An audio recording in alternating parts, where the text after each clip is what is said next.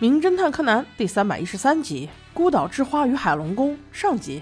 这集的故事发生在中国的冲绳岛上，平次带着小柯南悠闲的在这里猜漂亮的小姐姐究竟穿的是什么颜色的比基尼，但是却被荷叶发现了，这才是一物降一物呢。平次，你又在干什么？不要带坏了小朋友，该干什么干什么去。平次也是没有办法，果然去干活了。原来他们来这里是为了参加一个节目，在冲绳岛的一个附属小岛上，毛利小五郎和服部平次他俩受邀参加了一个推理节目，看看老司机遇到新问题该怎么解决。宣传语竟然是优秀的年轻侦探宣战毛利小五郎，真是噱头十足啊！那话说为什么要这么办呢？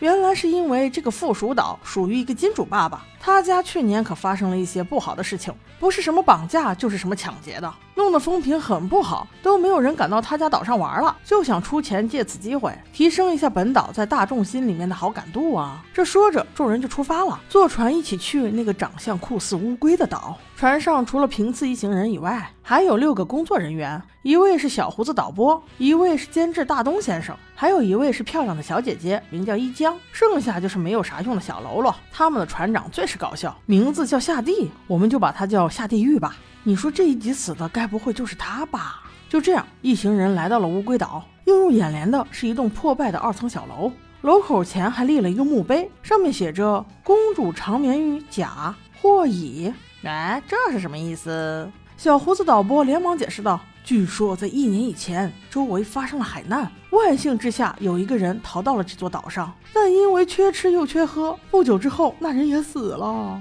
尸体就靠在这座墓碑上。所以这些文字似乎就是那个时候留下的。”导播说着说着，显然有些不耐烦：“哎，算了算了，一年前的事情大家都不要再提了。我们现在来就该干嘛就干嘛。你们几个到森林那边去瞅瞅，有没有可用的素材可以采集的点。”一会儿我们约个时间，都汇总于此。今天的彩排任务可是一大堆呢，都不要闲着了。众人一听，都纷纷去忙碌了，留下了平次在这栋二层小楼门前，与导播细细商量节目的细节。时间过得很快，一直到太阳公公马上落山。此时，大家所有人都赶回来了，唯独就差那么一个。离说好的集合时间已经超过了一个多小时，一江小姐姐怎么还没出来呀？这会儿，两个小侦探同时意识到不会发生了什么问题吧？俩人环着海岛跑了一圈，还是沮丧的看到了尸体。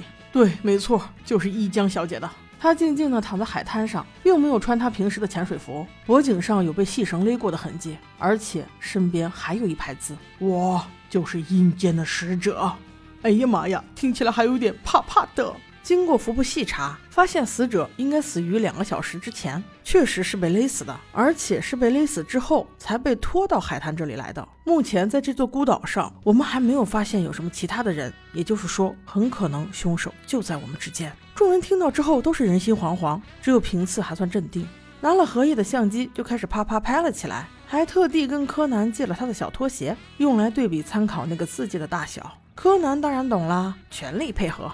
但是当两个小哥哥把尸体挪开之后，柯南的意思是先回到冲绳岛，明天再找船只过来继续调查。但平次当然不愿意啦，他把小柯南的拖鞋扔了老远，就是为了调虎离山，然后就一个人狂奔到了岸边，一头扎进了海里。他早已下定决心，要今晚就调查清楚。在海底，他发现了一个船锚，但是还没有来得及细查，却被一股急流吹跑了。无可奈何之下，只能先到这里。还好安全上岸。等服部上岸之后，两位小哥哥搬着一江小姐的尸体，正准备回到船上的时候，这才发现船不见了。哎呦我的威呀！你们这么大一群人，船长和他的船不见了，你们都没发现吗？这个下地狱船长还真是见死不救的性格。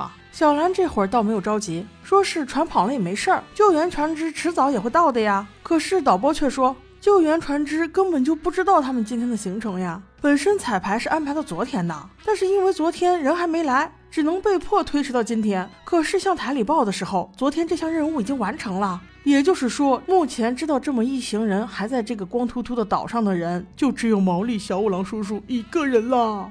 可是叔叔呢？哈哈哈在酒店喝的正爽。唉，欲知后事如何，我们下集再说。